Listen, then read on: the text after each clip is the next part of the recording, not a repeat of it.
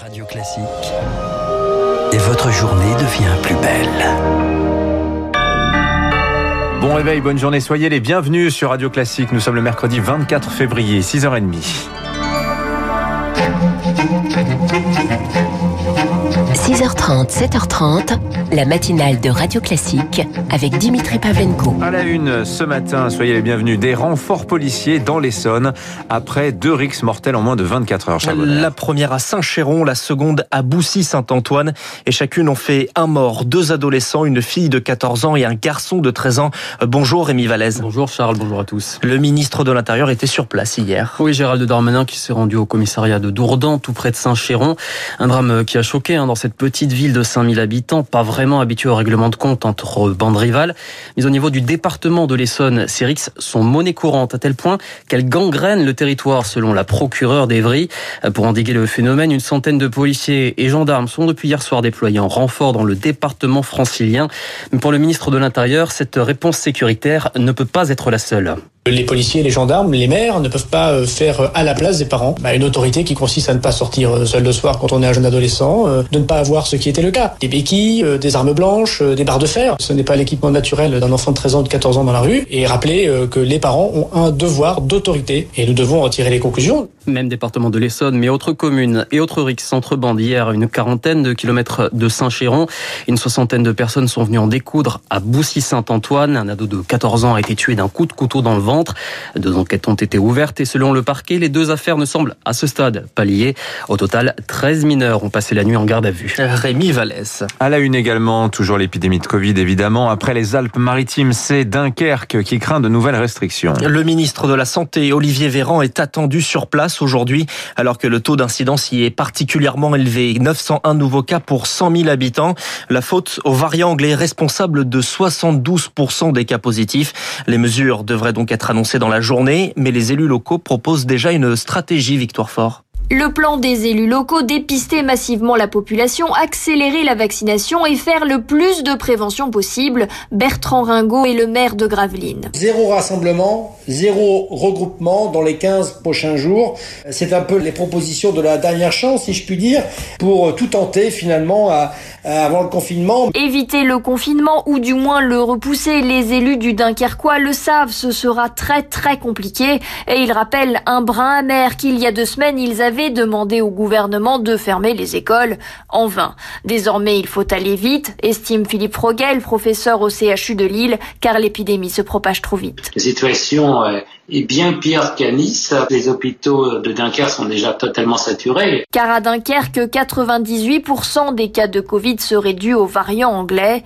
et ils gagnent du terrain. À Lille, on a 40% de variants anglais et ça augmente de 50% chaque semaine il augmente à Boulogne, il augmente à Calais. Donc euh, tous les Hauts-de-France vont se retrouver euh, atteints euh, entre maintenant et, et la mi-mars. Agir vite avant que l'épidémie ne devienne hors de contrôle dans toute la moitié nord du pays. Victoire fort. À La Réunion, le couvre-feu élargi à tout le département. Interdiction de sortir entre 22h et 5h du matin. Le virus connaît une poussée avec la présence du variant sud-africain. À l'échelle nationale, 345 nouveaux patients ont fait leur entrée en réanimation en moins de 24 heures. 6h33, toujours dans le monde de la santé, troisième journée d'action des sages-femmes cette année. Un appel à la grève lancé par leur principal syndicat, les représentants de la profession reçus cet après-midi au ministère de la Santé. Leur principale revendication, être considérée comme profession médicale pour avoir le même salaire. Car après 5 ans d'études, elles gagnent souvent moins de 2000 euros par mois alors que leur champ de compétences est large. Et c'est inadmissible pour Guénola Restier, elle est sage-femme depuis 17 ans. On soigne, on prescrit, on diagnostique, on fait de la prévention. On a la vie euh, des mamans et des bébés euh, entre nos mains. Quand par exemple, euh, lors d'un accouchement, après on se trouve à devoir par exemple débuter une réanimation d'un bébé. Il y a également toute la surveillance de la grossesse. On est là pour que tout se passe bien au niveau de la santé de la maman, au niveau de la santé du bébé et au niveau de, de leur sécurité. Guénola Restier avec Victorien Villaume. Dans l'actualité également ce matin, des données de patients volées et accessibles sur L'information est dévoilée par Libération. Sur le fichier sont recensés près de 500 000 noms, accompagnés de leurs coordonnées, numéros de sécurité sociale, traitements et parfois même leur pathologie. Des informations issues d'une trentaine de laboratoires utilisant le même logiciel visé par des pirates informatiques.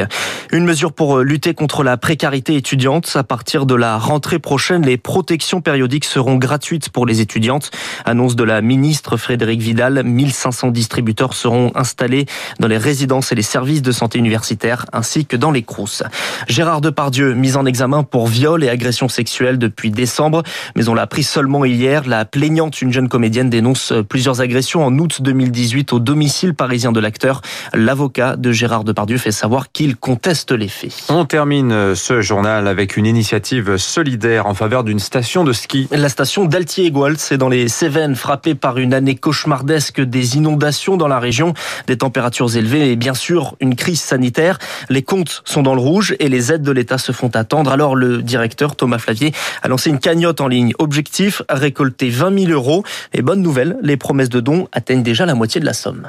Tous ces donateurs, ça a été plutôt des familles de Montpellier, de Nîmes, qui skient depuis tout petit. C'était le dernier recours aujourd'hui pour engranger de l'argent. Et bien entendu, euh, il fallait absolument qu'on ait de la trésorerie rapidement. Aujourd'hui, le modèle économique de l'ouverture de la station n'y est pas du tout. On, on ne s'en sort pas avec euh, une fermeture administrative des remontées mécaniques. Le manque à gagner, clairement, c'est 350 000 euros de chiffre d'affaires minimum que l'on a perdu entre la saison estivale dernière et cette saison d'hiver. L'inquiétude désormais autour de l'état de santé de Tiger Woods.